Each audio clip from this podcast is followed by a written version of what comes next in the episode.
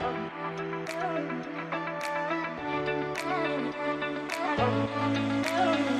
you.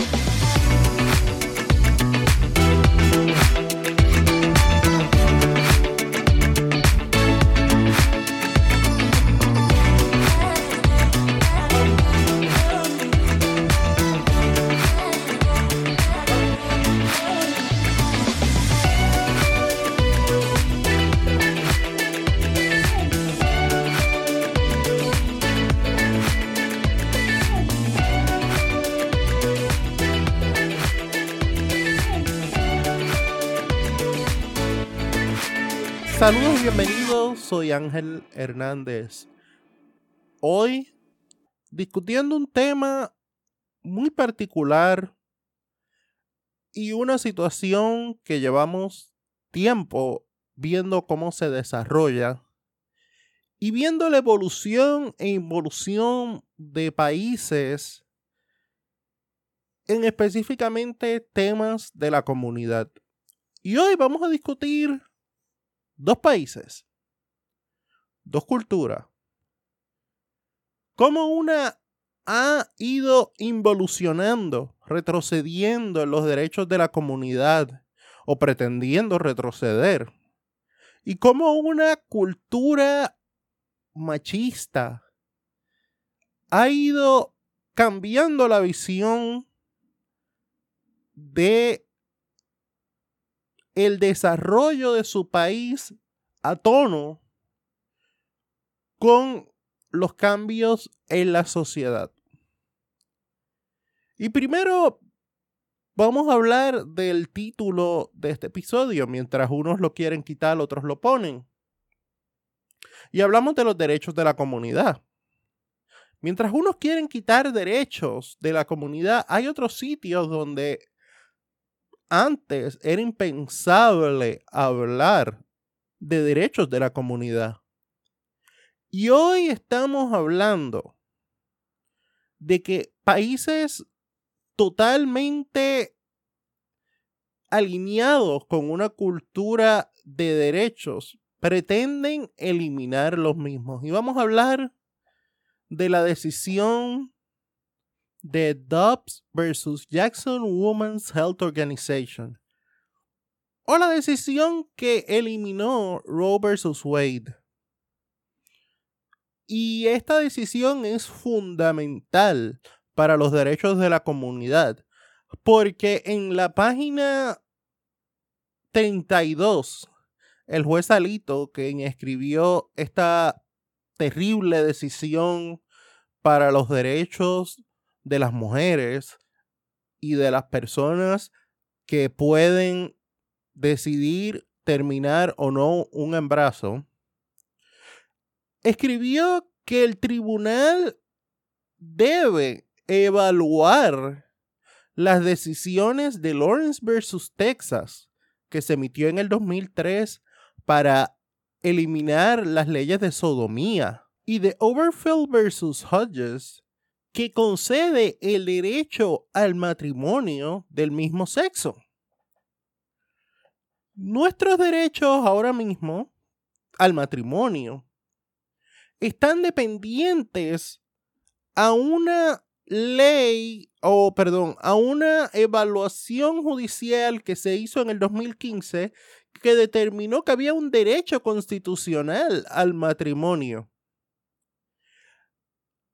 lamentablemente, al eliminar el derecho constitucional al aborto, que estaba protegido bajo eh, Roe vs. Wade, nuestros derechos al matrimonio y a las leyes de sodomía peligran. Y eso es importante porque la lucha de nosotros no comenzó o no terminó con el matrimonio. Hay gente que cree que con el matrimonio terminaron las luchas y no, las luchas apenas comienzan. Nuestros hermanas, hermanos y hermanas trans y no binarios tienen una lucha diaria por su aceptación y porque se les reconozcan derechos tan esenciales y tan sencillos como poder usar el baño de su preferencia. Hay lugares donde tú tienes que usar el baño del sexo que te fue asignado al nacer.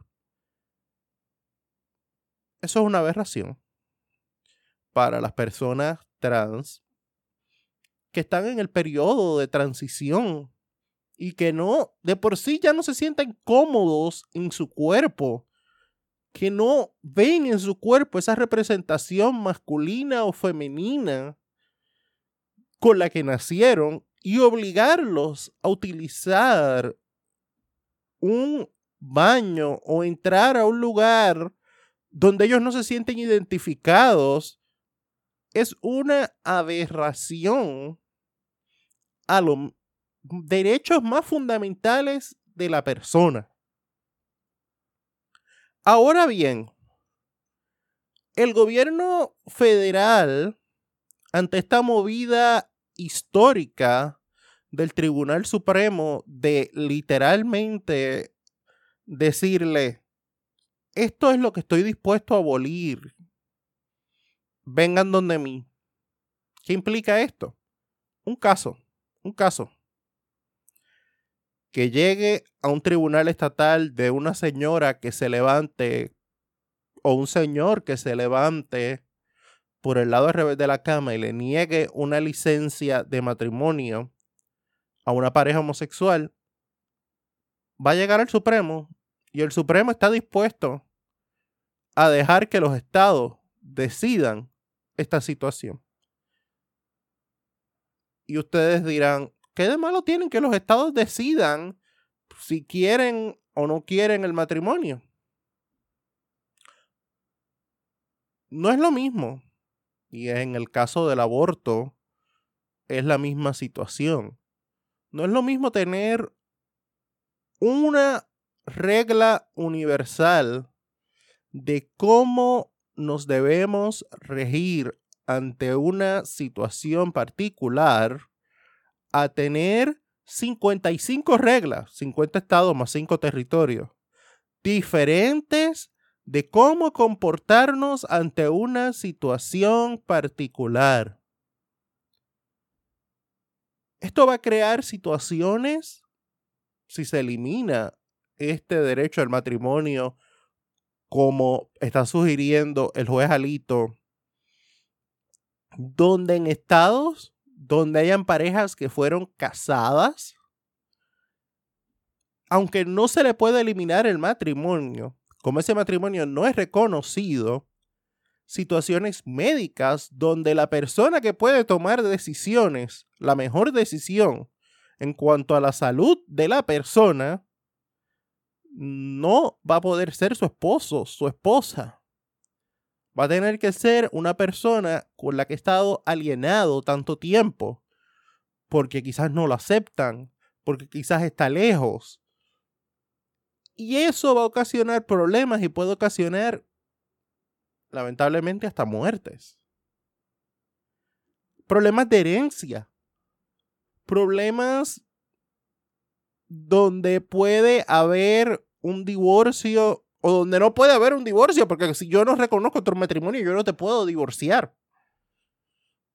Así que eso va a traer una plétora de situaciones que el gobierno federal está tratando de evitar que sucedan a través de la resolución de la Cámara 8404, donde pretenden codificar el matrimonio homosexual y el matrimonio, perdón, matrimonio del mismo sexo y el matrimonio interracial, que a la sazón está también cobijado bajo las mismas leyes de Roe vs. Wade.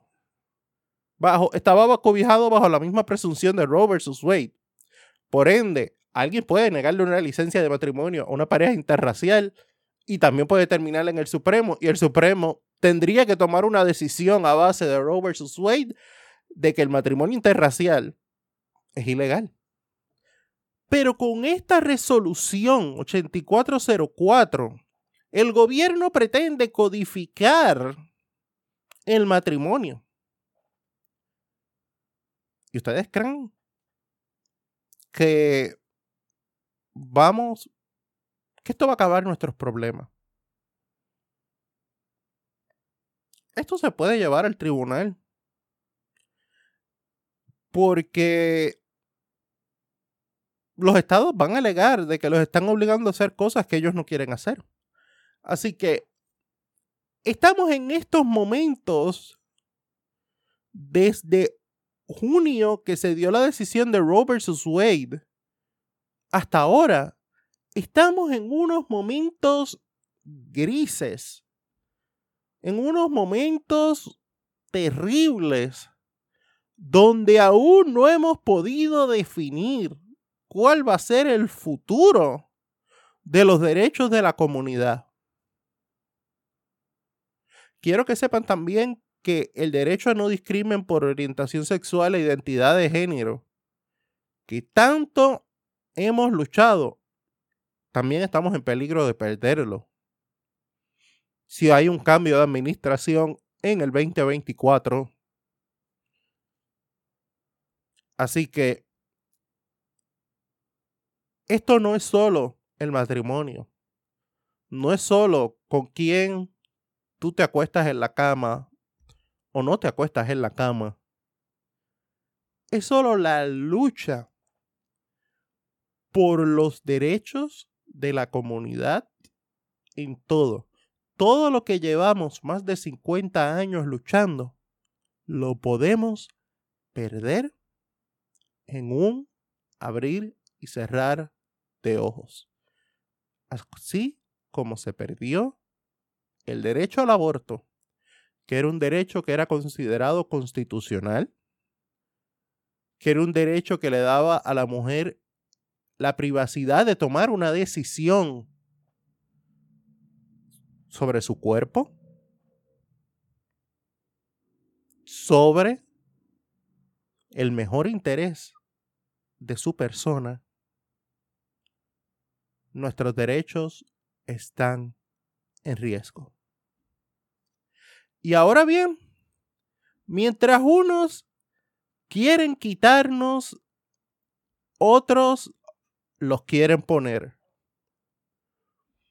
Y vamos a movernos en un viaje imaginario a 90 millas de Cayo Hueso a la ciudad de La Habana, Cuba.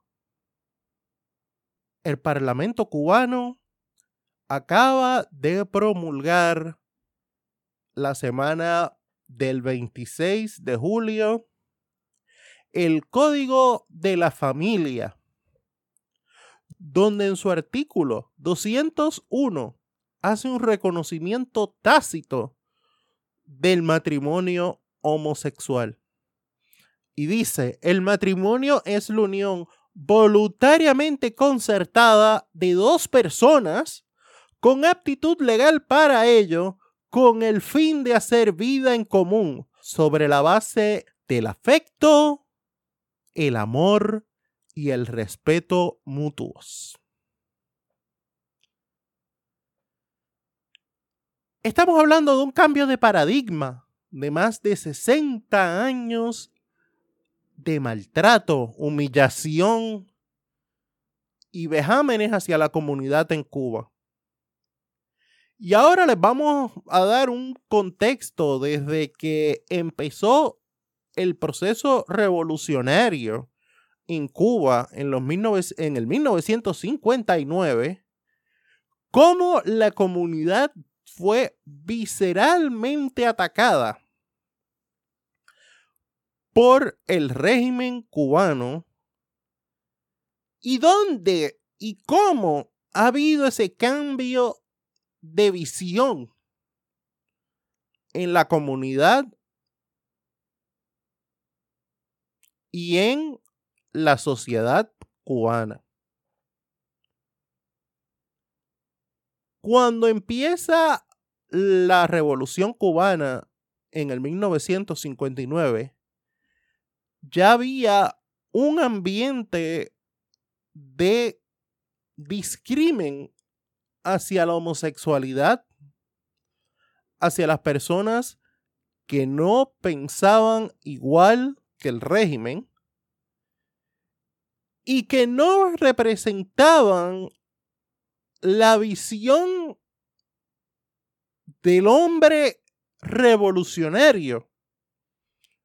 Y si usted busca la foto de qué es un hombre revolucionario, vea las fotos de Fidel de 1959, de Raúl de 1959, de Camilo Cienfuegos en 1959, del Che Guevara en 1959. Ese era el prototipo del hombre revolucionario, barbudo, fuerte, recio, de hablar duro. Y ese hombre era lo que representaba ante el mundo la revolución. Por lo cual, desde la revolución, desde dentro de las entrañas de la revolución, se entendía que el hombre homosexual y la mujer lesbiana no hacían una representación de los valores y de los principios de la revolución cubana. Esto ha sido altamente estudiado, esto yo no me lo estoy inventando. Y podemos decir que muchos de la comunidad tuvieron que huir entre 1959, 60 y 61 cuando explotó el fenómeno de que la revolución no era para los homosexuales. Muchos de los sitios o de los espacios que habían logrado pre-revolución la comunidad LGBT en Cuba eran considerados sitios donde se practicaban actividades en contra de la revolución y eran atacados. En 1965, y voy a moverme un poco para adelante para luego regresar a una parte de la historia cubana que es muy interesante. En 1965, Fidel Castro dijo, no podemos llegar a creer que un homosexual pudiera reunir las condiciones y los requisitos de conducta que nos permitirían considerarlo un verdadero revolucionario, un verdadero militante comunista. Una desviación de esta naturaleza está en contradicción con el concepto sobre lo que tenemos que debe ser un militante comunista. Bajo las condiciones en que vivimos, a causa de los problemas en que nuestro país se enfrenta, debemos inculcar a los jóvenes el espíritu de la disciplina, de la lucha y del trabajo. Esas palabras de Fidel Castro son la visión que desde 1959 arrastraba el régimen sobre los homosexuales. Un homosexual no reúne las condiciones de conducta que nos permitirían considerarlo un verdadero revolucionario. Como parte de esto, se dieron dos incidentes en los 1960 donde pretendían acabar con los comportamientos antirrevolucionarios. Y vamos a hablar de la noche de las 3P, que ocurrió el 11 de octubre de 1961. Estamos hablando a dos años de la revolución. La revolución comenzó el 1 de enero del 59 y ya el 11 de octubre del 61 comenzamos con una redada policial masiva en contra de las prostitutas, proxenetas y pájaros. Los pájaros, así era que se referían a los homosexuales en Cuba. Donde se arrestaron a personas que eran incompatibles con el revolucionario cubano. Es importante destacar que esta, estos arrestos que se dieron en 1961 se dieron por la escuadra de escoria social que se dedicaba a eliminar a las personas que no cumplían con estos criterios del nuevo revolucionario o del revolucionario moderno. Es importante destacar también que en 1967 se crearon las unidades militares de ayuda a la producción, la UMAP. Y la UMAP, el único trabajo que tenían eran que eran campos de concentración para las personas que no eran iguales o que no eran lo que era un revolucionario. Lamentablemente, estos eran campos de concentración a donde se enviaban opositores a la revolución, homosexuales y personas que no eran afines con la revolución. Pero es importante destacar que la UMAP sirvió de campo de concentración a las personas homosexuales y lesbianas que no eran afines con el régimen de Fidel Castro en ese momento. Y nos movemos a el 1980, donde entre el 15 de abril y el 31 de octubre sucedió el éxodo del Mariel. Y antes de poder explicar la importancia del éxodo del Mariel en la comunidad, vamos a hablar un poco de qué fue lo que sucedió en el Mariel. El Mariel fue una respuesta a incidentes que llevaban ocurriendo en Cuba en 1980, cuando un grupo de personas se exiliaron en la Embajada de Perú y luego en la Embajada de Costa Rica, exigiendo salir de Cuba.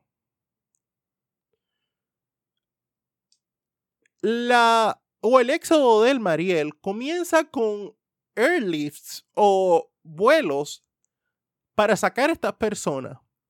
Pero ante la multitud que se estimaba en sobre 11.000 personas, y esto es importante recalcarlo, 11.000 personas que no tienen que ver nada con homosexuales, y más adelante vamos a entrar de por qué el éxodo del Mariel mm, está engranado en la cultura cubana y en la cultura homosexual como parte del escapismo.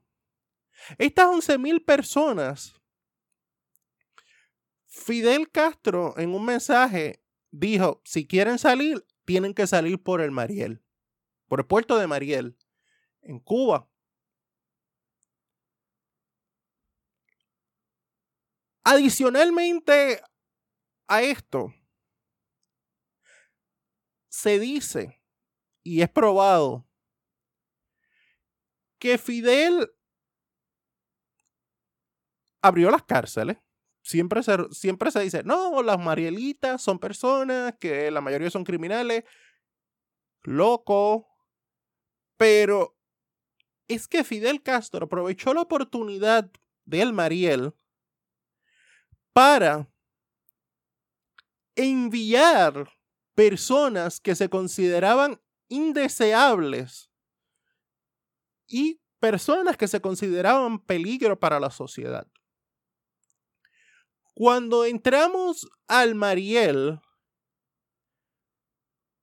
los homosexuales fueron obligados a escapar en el Mariel, a salir por el puerto de Mariel, ya que se les condenaba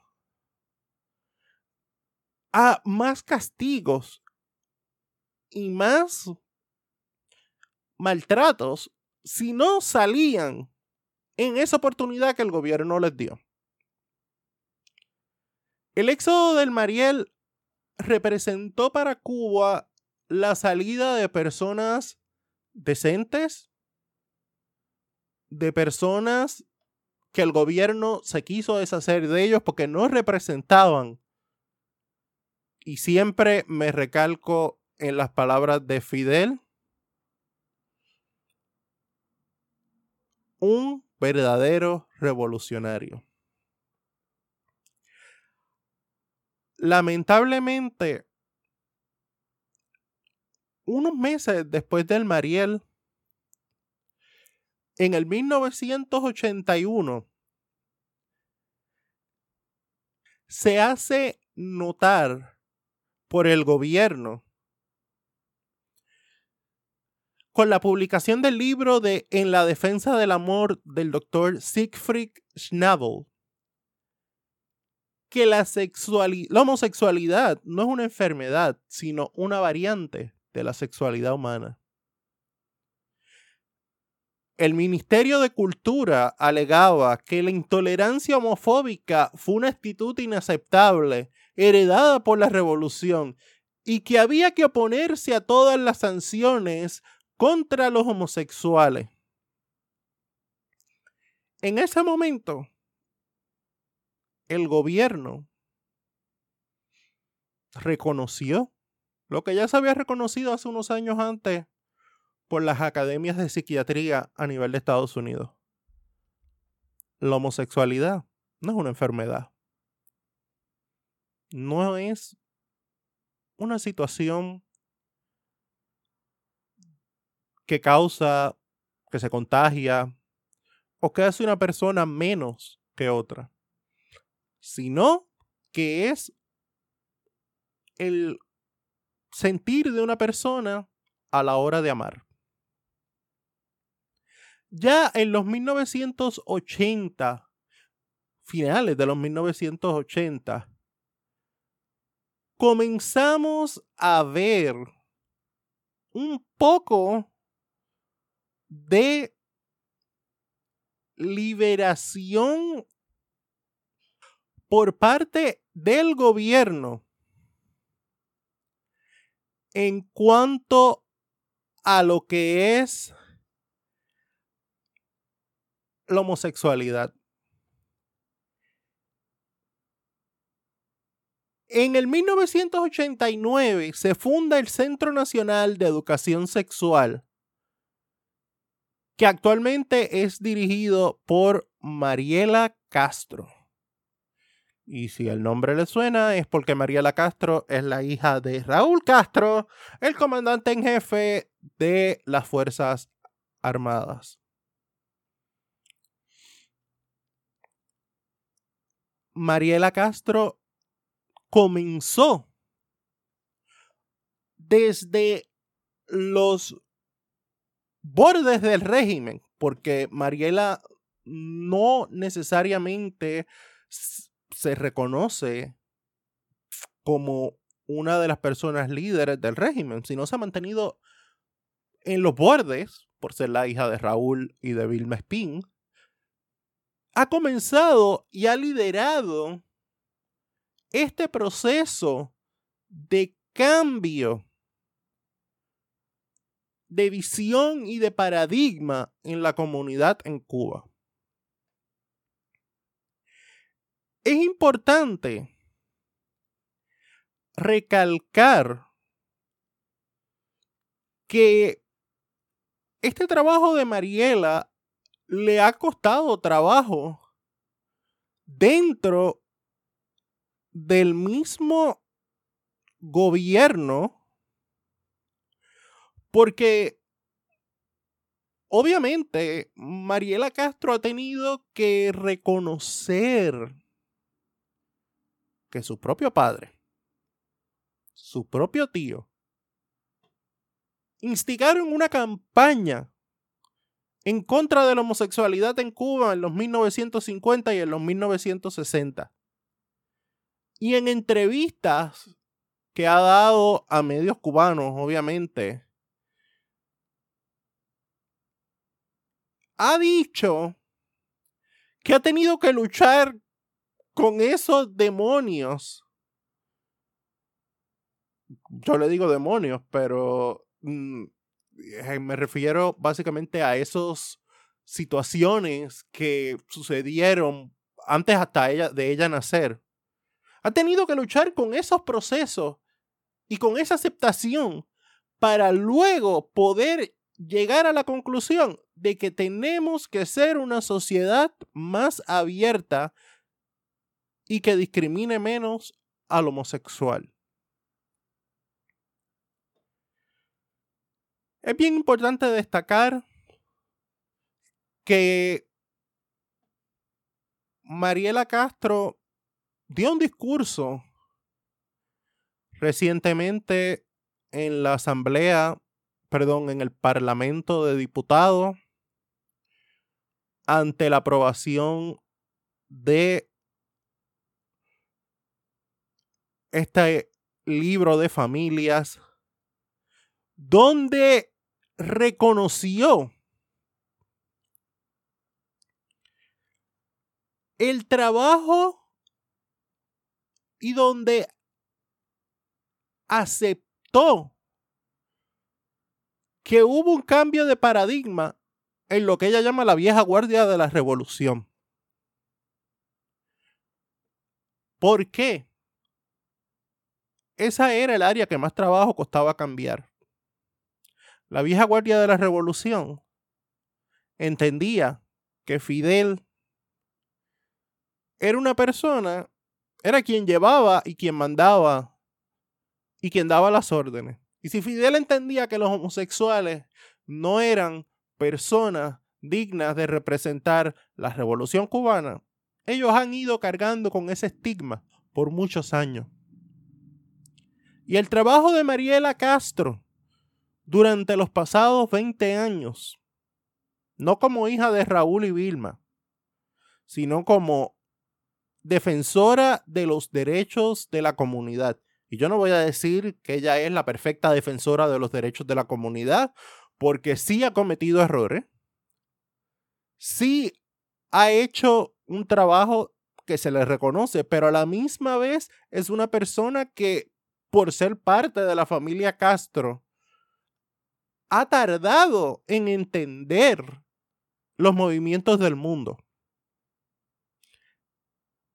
Y ha tardado en lograr engranar a la sociedad cubana en ese nuevo método de pensar. Y resulta claro que todas estas personas de la vieja guardia de la revolución, como ella las llama, los generales, coroneles, etc., han pretendido tener un cambio de corazón para esta situación al aceptar los matrimonios del mismo sexo.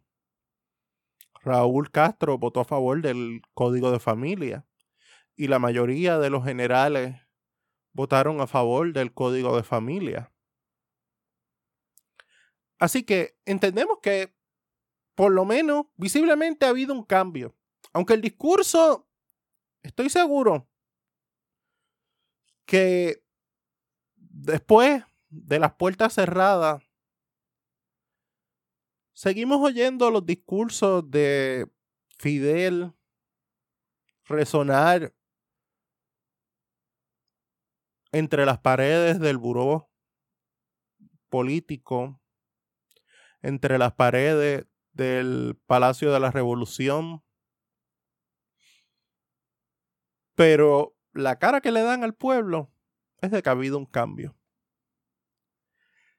Y quisiera cerrar con una de las cosas que más me llamó la atención mientras estaba haciendo la búsqueda para este podcast y es una crónica llamada Malecón Rosa, escrita por Yusnavi Pérez para el periódico El Mundo en el 2015.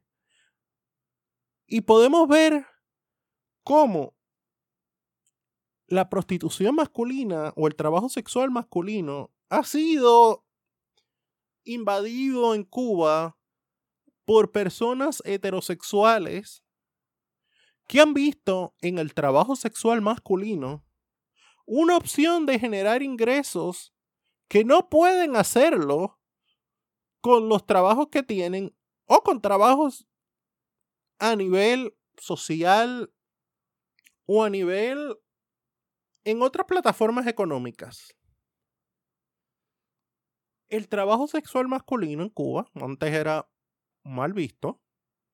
Siempre ha habido un trabajo sexual femenino que se conocen como la jinetera, pero la evolución de este mercado sexual masculino que se conocen como los pingueros, de ser un trabajo mal visto, no reconocido o severamente atacado por la policía, a llegar a ser un trabajo donde los heterosexuales han desplazado a los homosexuales, nos da a entender de que en Cuba a nivel poblacional ha habido un cambio de visión sobre el homosexualismo.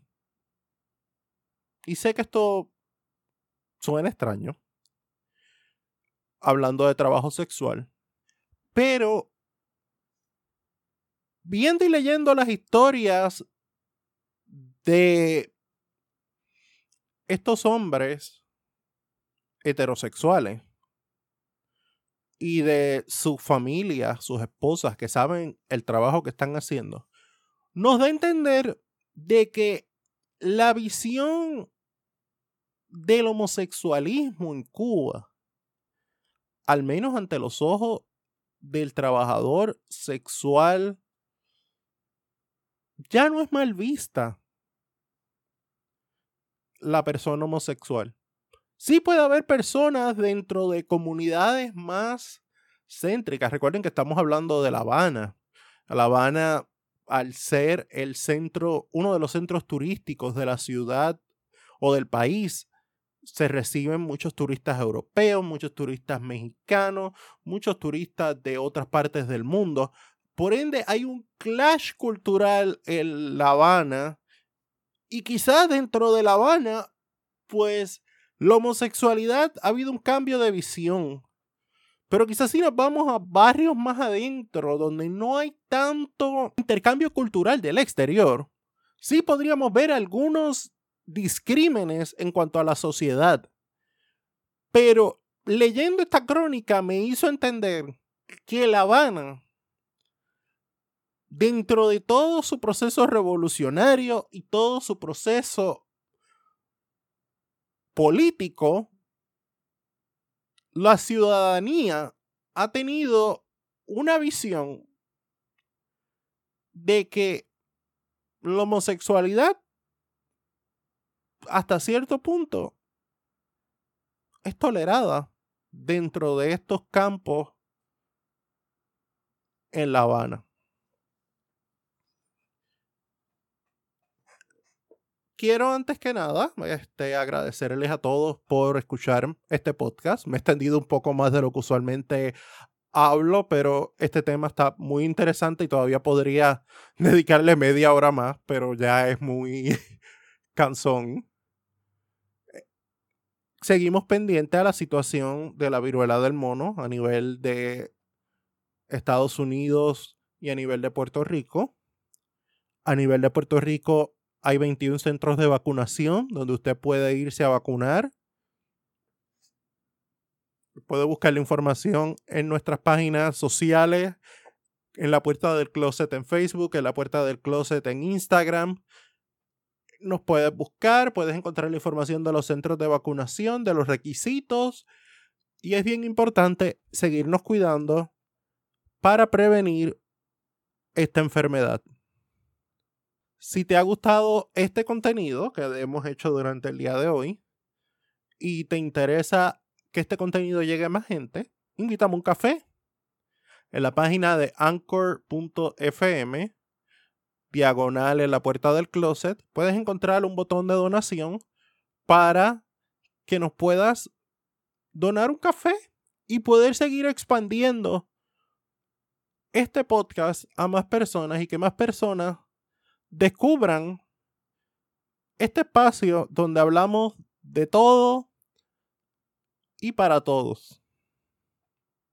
Esto es La Puerta del Closet, un podcast de la comunidad LGBTIQ y aliados, donde todos, todas y todes son bienvenidos. Hasta la próxima.